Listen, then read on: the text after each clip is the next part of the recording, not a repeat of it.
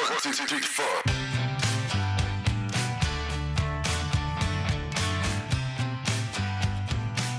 Hello，大家好，欢迎来到 Excuse Me，我是主播十八。Hello，大家好啊，欢迎来到 Excuse Me，我是主播 Leo。这一期，嗯，主要是感觉 Leo 会很容易挨骂，我来给他当个快乐的小捧哏。就 啊，是对啊，我觉得这一期我们非常冒犯。是的，是的，你非常冒犯。嗯、就是我觉得这一期就是会引起大家对于有钱人生活方式的一些探索和想象，我觉得还 挺奇妙的。但我跟大家一样是打工人，资本家只有 Leo 自己，然后呢就，Leo 骂他就好了。Leo 最近就就是各种各样的赔钱，也是赔到死，好吗？股市是吗？股市是吗？股市啊，然后创业公司啊什么的。对，所以其实这一期想跟大家聊的话题就是关于爱马仕。嗯，然后我们为什么会聊起这个话题，是因为就是我其实可能之前由于年龄、眼界跟钱包的限制，一直觉得爱马仕挺丑的。然后，但是这两年突然 get，呃，就是今年突然感觉到了它的一些些美感，然后我就感觉好像年终奖可以买个菜篮子之类的拎一拎。然后我之前一直因为菜篮子就算爱马仕里很便宜的包了嘛，然后也也不那么也不像就是它的王牌款那么的紧俏。然后我一直印象中它是可以不用配货就买到的。然后我之前在法国读书的时候，就是一五一几年的时候，也有在呃也有买过一只，就感觉菜篮子应该都是被当配货的吧？怎么现在突然一去了解，就是上海的那个呃实体店，然后发现现在爱马仕连菜篮子都要配货了，而且稍微好看一点的配货你都要等，稍微卖的就是畅销一点的，就比如说它的银饰呀，然后还有一些呃比较好看的项链啊，都不能算配货了。呃，然后我觉得就是一整个大为震惊。然后因为呃，Leo 就是我身边最资深的爱马仕购买者，呃，就很想听听他对他就是爱马仕这个品牌和和这个配货制度的看法吧。嗯，说说实话，我觉得我说出这句话来，然后一定会一定会被骂死的。我一直没有觉得爱马仕的配货制度对我来说，我感不觉不到它的配货制度。呃，然后因为对吧，我我哎，我在这儿，我想我想插播一下那个信息。嗯，我我们俩在聊这个话题的时候，Leo 特别真诚的跟我说，呃，他今年买了一个不需要配货的包，然后我一看是黑银的 Kelly，到底是到底是得到什么样的消费层级，让会让你觉得连这个包都不用配货呢？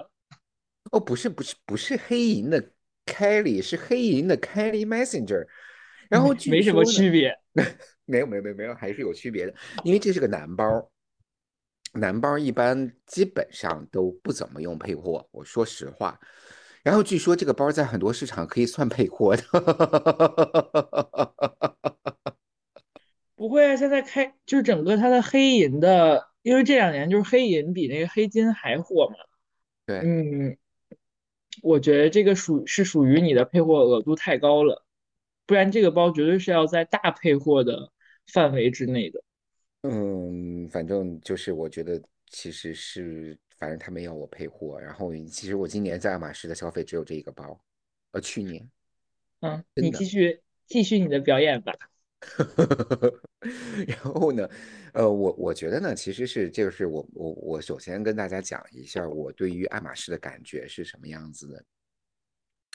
因为我觉得爱马仕它其实是想把自己呢想做成一个什么样的品牌，其实想做成一个生活方式品牌。因为我之前在法国住过很多年嘛，住过其实八九六七八九年这样。然后呢，我其实是周围有一圈的朋友呢，他们一直在买爱马仕，但是他们没有爱马仕的包，是就是这些这些法国人。然后这些法国人呢，其实家庭背景啊，各个方面啊，收入水平啊，各个方面啊都还不错。然后他们去买爱马仕的什么呢？呃，他们可以去买一个爱马仕那个 Double Tour 那个表带的手表，然后戴在手上，然后哎，我觉得还挺好看，然后就就种了一棵草，然后呢，就是呃，但是那个 Double Tour 的那个手表呢，之前还有那个男士的，但是后来它就是那个手表就变得很小，然后就买不到，我就没有合适我的，就是我能买得起的时候，已经没有合适我的东西了。然后就是 Apple Watch 出了以后呢，我就去跑去爱马仕，然后爱马仕不是出了一个那个 Double Tour 的那个 Apple Watch 的那个表带吗？然后就去买了那个表带。然后呢，那个表带说实话很难戴，然后真的非常非常难戴。然后就包括它难难戴之后呢，我现在其实在我的屏幕上给十八看，然后我还就又去买了一个 Single Tour 的表带，爱马仕的表带，然后。呃，其实这些东西呢，就是我可能平常在爱马仕的消费，然后就是我想，就是跟大家讲的这个故事呢，其实这一些人，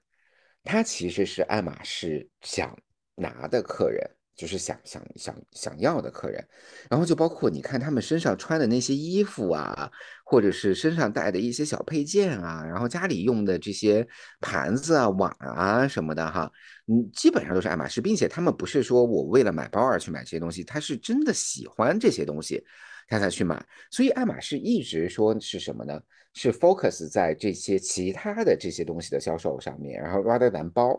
然后其实说实话，我刚才在跟十八说的时候也说过一句，就是爱马仕的包，在它所有品类里面，真不算贵的东西，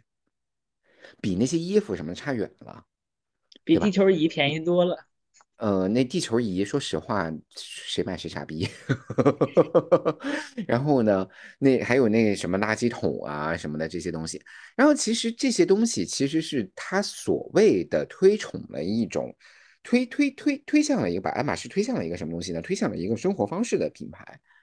而不是一个说是我是一个卖包的品牌。他一直在淡化他自己作为一个卖包的一个人，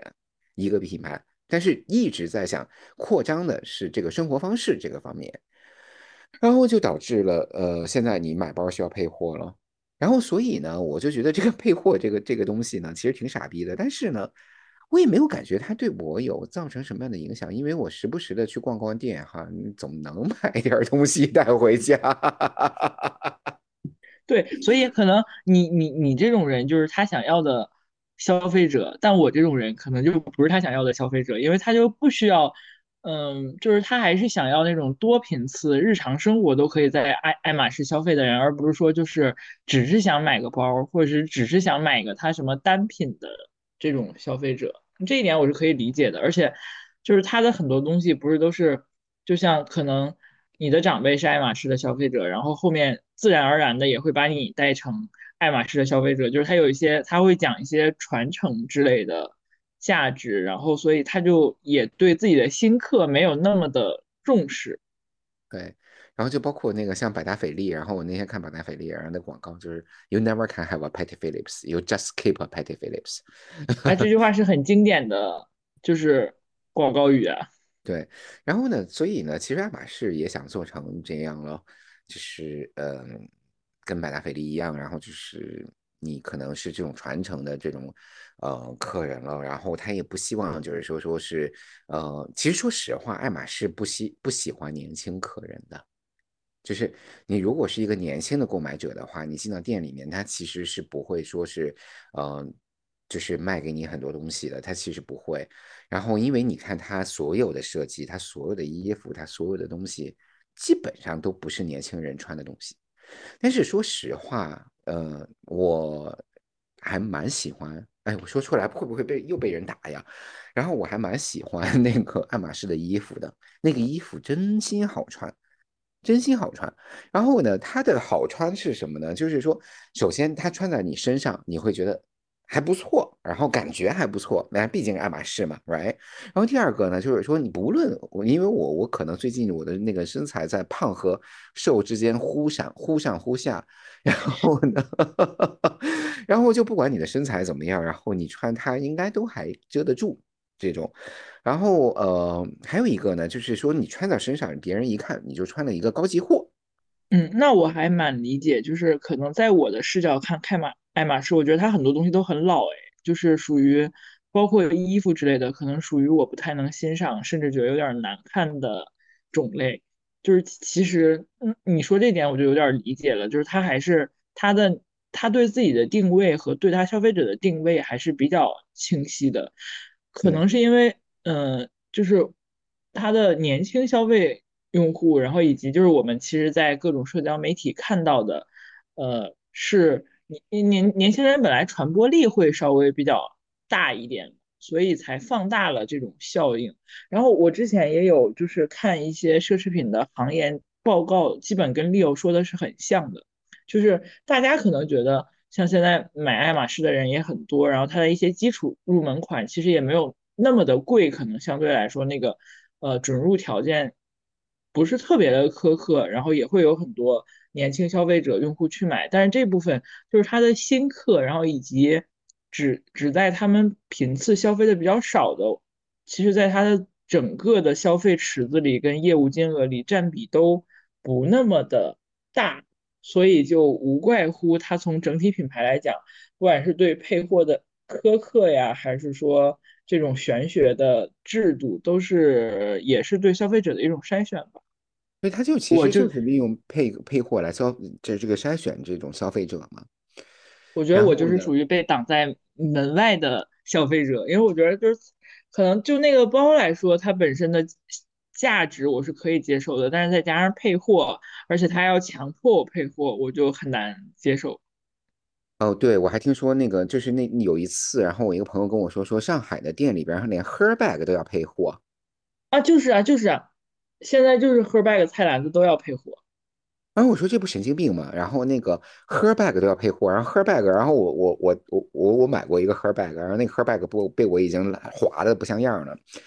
然后那个呃那个 her bag 是怎么买的呢？然后就是中午吃完饭，然后在那个办公室楼下闲逛，然后但是这个是在香港哈。然后呢，我就看到一个 her bag，然后哎，我说这这 bag 这 her bag 我背应该还挺好看的。然后呢，那个 我就去跟那个店员说说，这这包有绿色的吗？然后他把那个抽屉一拉开，我操，五颜六色，什么样都有。对，其实像 Herbag 跟菜篮子这种都属于就比较入门的吧，所以之前一般拿到的程度还挺容易的，我感觉。但是今年反正真的大跌我眼镜，然后等等，我估计等等，因为市道不好的话，估计他们的东西也不好卖也没有吧。今年不是它好像还涨了两次价，啊。对，就是爱马仕，我觉得爱马仕它随便涨价，它的包随便涨价都有人买，对吧？对对然后呢，那个呃 BCK 这种东西，然后真的就是随便涨价都有人买。对，而且按照你的嗯评估体系的话，就是我觉得它的涨价对于它的真正核心消费者那群人来说，敏感度很低很低很低很低。它的核心消费者那群人，基本上该有的包也全有了，他们也不会再去买包了。就是你喽。呃，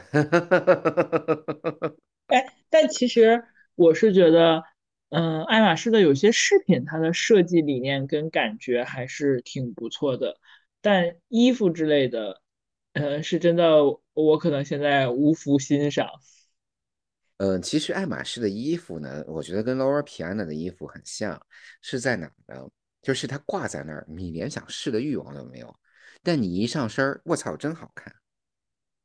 不不不，我觉得劳尔皮娜还是有上，还是有试的欲望的，但爱马仕的真的是没有。它的它那些，就是我感觉它那图案款式，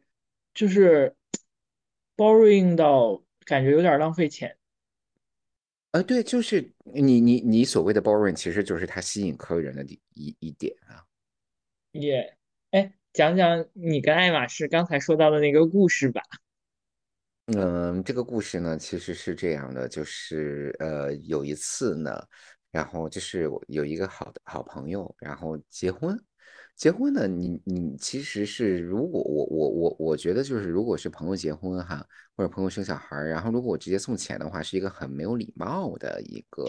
做法，因为就就是你你连一点的努力都不想努力的那种，然后连挑挑挑礼物的努力你都不想有的那种，然后就你根本没有心嘛。所以呢，我就说说送个什么东西，然后就是我就觉得呢，就送一套爱马仕的餐具，然后其实结婚挺应景的嘛，那那种红的哈，然后其实挺好的一个东西。我就买了一套餐具，然后其实那个餐具呢，其实是在这个置地香港的置地广场那个爱马仕之家有，但是太古广场那个里面呢是没有的。那我就在置地广场买的，但是我买完了以后呢，爱马仕的店员呢就跟我说说，那我可以安排人送你送到你家去。然后我就说说，其实也不用送到我家去，你就给我那个什么吧，你就给我送到那个泰国广场那边那个店里边，然后我下了班去拿就行了。然后呢？结果呢？那个就是 他真的下午给我送过来了，但是我那天下午在开会，然后他给我打电话，我就没接。他给我打两遍，我就扣了两遍，因为在开会嘛，我怎么接电话？然后呢，等我下了班的时候，开完会我去拿的时候，他把他妈的他把那个一盒餐具给我送回到置地的店里边去了。然后呢，并且那个店员非常没有礼貌的就跟我说说啊，我们不可以留住客人的东西。然后我怎么样怎么样怎么样怎么样，然后反正就是特别没礼貌。然后就是我在那个店员里边店里边把那个店员狠狠的屌了一遍，就是差不多屌了一个小时这样。然后我说，首先这不是客人东西，我付了钱，我没有拿东西，对吧？我没有拿东西的时候，这个是客人的东西吗？于情于理都不是。然后第二个，你是没有礼貌，然后你你你可以跟我说。怎么样？怎么样？怎么样？但是你必须要有礼貌，然后这个礼貌是作为人的最基本、最基本、最基本的一个 manner。然后把它屌了一遍。哎，确实，爱马仕的服务态度好像一直被很多人诟病，尤其是 sales，呃，大家都说他们眼睛长在头顶上吧。就我觉得是有的时候是没有基础的服务感的。呃，我觉得这几年好多了，你还没有前几年，前几年更是，这几年好很多。可能可能我只去那一家店，只找那一个 sales。哎，所以你是一直有一个唯一的 sales 吗？就是也没有换过店，也没有换过 sales。嗯，有在上海有一个 sales，然后在香港有一个 sales。然后呢，其实哎，其实我可以讲一个故事。我觉得爱马仕这个品牌，我喜欢它的点是在哪儿哈？就是我其实是这个呃圣诞节的期间，圣诞节和这个新年期间，我是在欧洲嘛，然后在欧洲旅行嘛，然后在巴黎的时候呢，就早上起来，然后那天正好是个周六，我住的离那个爱马仕总店就很近，然后早上起来呢，然后就在酒店旁边遛弯儿，然后呢那个但是他们店里面当时是没有开门的，然后站在门口看他那些哇哇那个那个那个橱窗里边摆的全都他妈都是鳄鱼皮的东西。嗯，所有的包都是鳄鱼皮的东西，所有的鞋都是鳄鱼皮的。然后就是，我觉得他们可能在做一个鳄鱼皮的展，然后在那看，然后就结果就是那个橱窗不是透明的嘛，然后就看进去，然后就发现它里边所有的店员在一起跳舞，就我当时觉得还蛮欢乐，就被他们那种气氛还挺打动的。然后呢，结果呢，等他开门以后，我就进去了。然后进去了以后呢，然后他说：“你有 appointment 吗？”然后我说我没有，然后他就说，他说你没有 appointment，你你你那个呃不能买包。哎，我说我本来也没有想过来买包，好吗？然后就在里边逛了，然后哎，其实爱马仕有有几有有几个东西我是非常喜欢的哈，就爱马仕的鞋是真好穿，它的鞋是真好穿，我觉得我穿过所有的鞋是真。它鞋好像一向是大家比较钟爱的配货之一。对，爱马仕的鞋是真好穿啊，然后那个，呃，这这个是我觉得爱马仕的领带那些颜色是真好用，就是那领带是真好用，然后皮带我觉得也很好用。哎，我我觉得其实 Leo 对爱马仕的态度让我觉得就，嗯，怎么说呢？感觉是一种比较正式、正常又松弛的态度。然后因为其实我身边很多，嗯。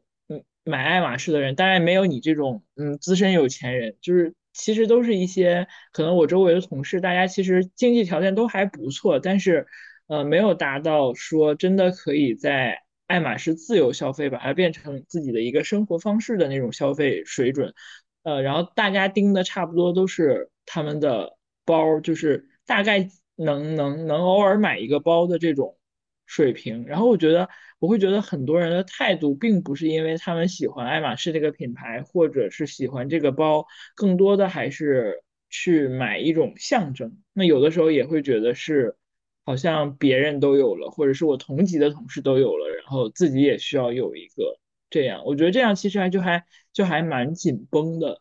呃，对，这这我觉得这种这种思想是 poisoning 的思想，然后就是别人有什么我都有什么，别人别那别人有抑郁症我也得有抑郁症啊，对吧？比如有心脏病我也得有心脏病啊，那怎么可能是这样嘛？然后其实还是看自己喜欢不喜欢，然后呢，嗯，就是，嗯，就自己自按照自己的内心来走吧，不要说别人有，然后说这个 BCK 我到了年纪总总得有一个，然后我觉得这都是屁话。然后那那我我就不喜欢 BCK，那我有它干嘛呀？对吧？我觉得就是可能因为社交媒体对大家在这一点上就还有一个比较大的影响，会让大家有一些标准吧。就现在大家都觉得可能爱马仕、可能 BKC 就是一些人生成功呀，或者是生活比较好的一些标签象征。然后，因为我身边真的有同事，我会发现他们会有一一些暗暗搓搓的攀比，因为大家都知道，就是呃有一个那个调侃的说法，说法叫就是爱马仕的那个穷人四宝，好像就是花园，然后菜篮子，然后还有个什么，嗯，反正就是那个四个比较入门的呃包，然后我就会发现，我只要有一个同事买一只，然后很很快就会有有好几个同事再有。同款不同的颜色，所以就有的时候会感觉在这种追逐中，嗯，可能我作为一个旁观者就看吃瓜吃的挺快乐的，但其实会觉得没有必要，因为它那一个包，呃，就算是入门款，但是对于我们日常打工狗来说，也是一笔不小的开支。我觉得大家就是，如果你特别喜欢这个包，我完全觉得是可以大家通过攒钱呀、平常省一省呀去买一只的。但是确实因为攀比的话，就毫无。必要。这两年其实奢侈品牌的就带带给大家那种消费主义的陷阱，呃，也因为社交媒体的一些内容而变得有的时候挺放大的。但是，一旦人被人是很容易被吸进去，在这个消费主义的陷阱里的，尤其是再加上一些盲目的攀比等等，呃，被吸进去之后，其实整个人会对人的状态产生一些非常不好的。感觉我觉得就是因为它会让你很累，会让你永远在追逐一些别人有而你没有的东西。对。然后呢，其实我还有一个例子，就是我我之前的老板，然后他买爱马仕买到什么地步？他差不多有两三百条爱马仕的丝巾，那丝巾没开盒的都有好多那种。就是这就是他买爱马仕，然后并且呢，他就是有的时候出差的时候，在机场，因为爱马仕机场店还挺多的，然后在机场进去一逛，然后就买买买那些银的什么那些首饰什么的出来，然后可能自己戴个四五天，然后就给别人了。所以这才是真正的爱爱马仕玩家吧？真的就我觉得就把它当成一种购物的呃方式而已，喜欢的品牌而已，而不是呃，当然这跟经济条件应该关系蛮大的。其实那丝巾也不贵，那丝巾真心不贵，两三千块一条。嗯，在爱马仕里应该算是便宜的了。嗯，哎，我我是觉得爱马仕有些丝巾，尤其是推力，真的还蛮好看的。呃，还是挺适合就是那年轻的呃，就是入门族的。然后呢，再就是我觉得，嗯，就是真的不要不要不要不要用攀比这个心思来。来来来来来买爱马仕，然后因为你往往会陷入到一个陷阱里面去，然后呢，也不要说是故意而去买包而配货，然后我真的觉得也没必要，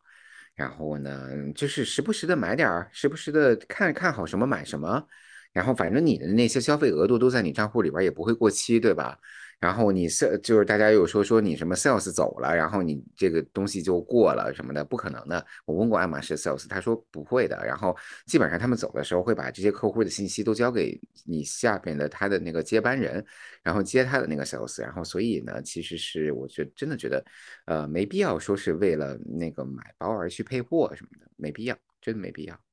我替听众朋友们送你一句话，真是站着说话不腰疼啊！哎，你想想这个这个说说法对不对？然后你如果想要一个 Birkin，然后呢，你差不多配到十七八万、二十万，差不多这个数吧。对你十七八万、二十万，你平常时不时的逛一下、买一下，然后和你那种在 rush hour 你去看到选了很多不喜欢的东西，那你不是效果是一样的吗？只不过你的包来的晚而已啊，对吧？效嗯，果是一样的。可能有些人就会比较着急拿到吧。对啊，哎，其实我挺想跟大家分享一下，就是呃，我我估计很多呃，我也有看到，就是很多年轻人其实有呃，会大家有的时候会有点儿不敢走进一些奢侈品品牌的店。嗯，我不知道大家有没有这种忧虑，因为我是之前呃听到我的小伙伴们跟我一些分享的，我反而觉得就是其实，呃，我在上学的时候，就是可能完全没有能力消费这些品牌的时候，是挺挺挺喜欢进去逛逛的。就是，然后这这个也是那个时候会让我觉得，可能国外的一些店，他们的服务态度会明显比国内的好，因为那会儿就记得在北京逛的时候，可能那个就是 sales 就会不太友好，就是会呃会觉得可能因为一看你就买不起，然后就不太友好，但其实。在国就是我之前有一家印象很好的店，就是那爱马就在洛桑的那个爱马仕店，就让我觉得感觉特别好，就是他真的会挺用心的对待每一位客户，哪怕你不是他的核心消费者，但我都觉得这会拉升我对这个品牌的嗯好感值。反而我我觉得我是在就是自己赚钱了之后，觉得赚钱好不容易啊，然后花那么多钱 买奢侈品有点没有必要。所以就是对对对对，我我觉得奢侈品，因为它从店面装修呀，它自己的广告呀，它它的产品呀，肯定还是对于大家提升对美的一个 追求，我觉得是有是有帮助的，能看到一些蛮好玩、蛮有趣的东西的。就是我觉得有的时候多去逛逛挺有乐趣的，但买不买的看你自己喜欢吧。嗯，对，我觉得就是呃，这个事情呢，其实你如果是在这种呃国外海外的地区的话呢，你奢侈品，其实我对于我们来说的奢侈品，可能对于他们来说，可能也就是他们的这个呃日常消费品牌日常，消费品对牌对对。啊，所以呢，所以他就是他的店员可能也就是这种，呃，随随意就是比较的这种呃进来的人都是客的这种感觉，对吧？是，啊，我所以我觉得这一点就是国内的服务意识可能确实还是有些差距的，因为讲讲真，就是这些还是会变成，我觉得会变成每一个品牌品牌资产的一部分，尤其是可能对于奢侈品来说，可能我现在买不起，但万一有一天我暴富了呢，就成为他的消费者了呢？但是你在我买不起的时候没有让我有好的体验，我以后就不会成为你的消费者，对，买彩票之，后都不会想起你。对，对，所以我觉得就是，呃，真的感觉是有社交媒体比较大的关系，让大家觉得有没有，呃，可能没有奢侈品是在人生中特别重要的一件事儿。我觉得这一点是完全不必要的。呃，如果你喜欢，你就去买；如果你不喜欢，你就去买自己喜欢的东西。就是消费和花钱本身就是一件让人快乐的事情，一定要再次重申这一点。呃，但是我觉得就是利 Leo 的啊，爱马仕旅程还真的蛮有趣的。等后面万一呃听众多的话，可以让他把他的包都放在 show note 里，好不好？哦，不要，会，你这种大客户会很容易暴露信息吧？我不要，我不要，我不要放。嗯，所以在年底的时候，就是应该大家都会有一些购物方面的规划，嗯，就祝大家买的开心吧，我觉得。然后就是还也要祝大家可以在这种消费中获得快乐，而不是攀比的紧绷，越花钱越松弛。嗯，也让自己在这个过程中收获到自己想要的那种幸福感、回报感，然后再去好好加油努力搞钱呀。嗯，对，爱马仕的，呃，结局就应该是让我们一起去好好搞钱吧。对，好的，好的，那我们这期就这样了，祝大家新年暴富，拜拜。拜拜。